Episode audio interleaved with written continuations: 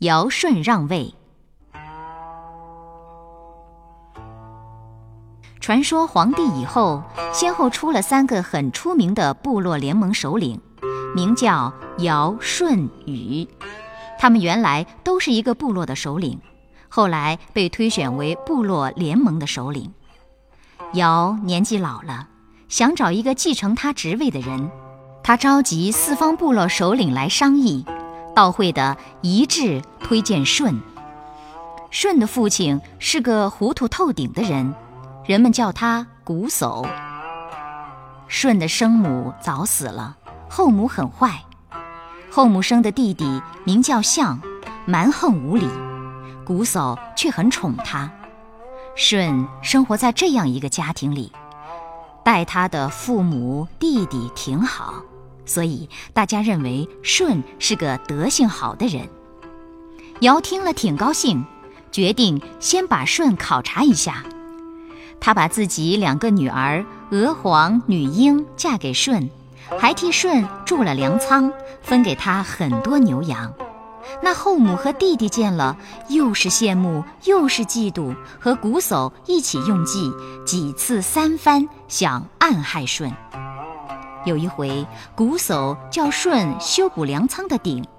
当舜用梯子爬上仓顶的时候，瞽叟就在下面放起火来，想把舜烧死。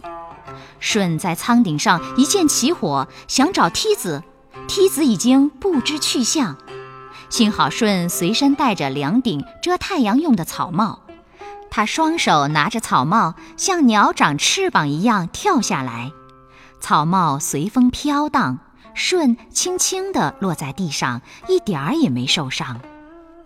瞽叟和象并不甘心，他们又叫舜去挖井。舜跳下井去后，瞽叟和象就在地面上把一块块土石扔下去，想把舜活活埋在里面。没想到舜下井后，在井边掘了一个通道，钻了出来，又安全地回家了。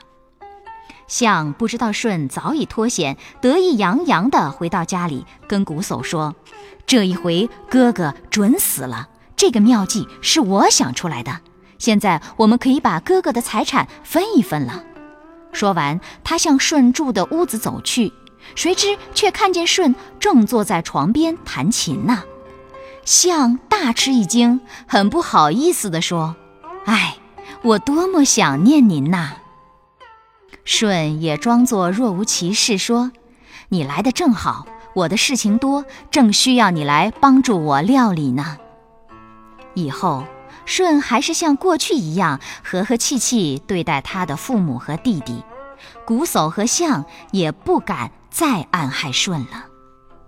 尧经过考察，认为舜确是个品德好又挺能干的人，就把首领的位子让给了舜。这种让位，历史上称作禅让。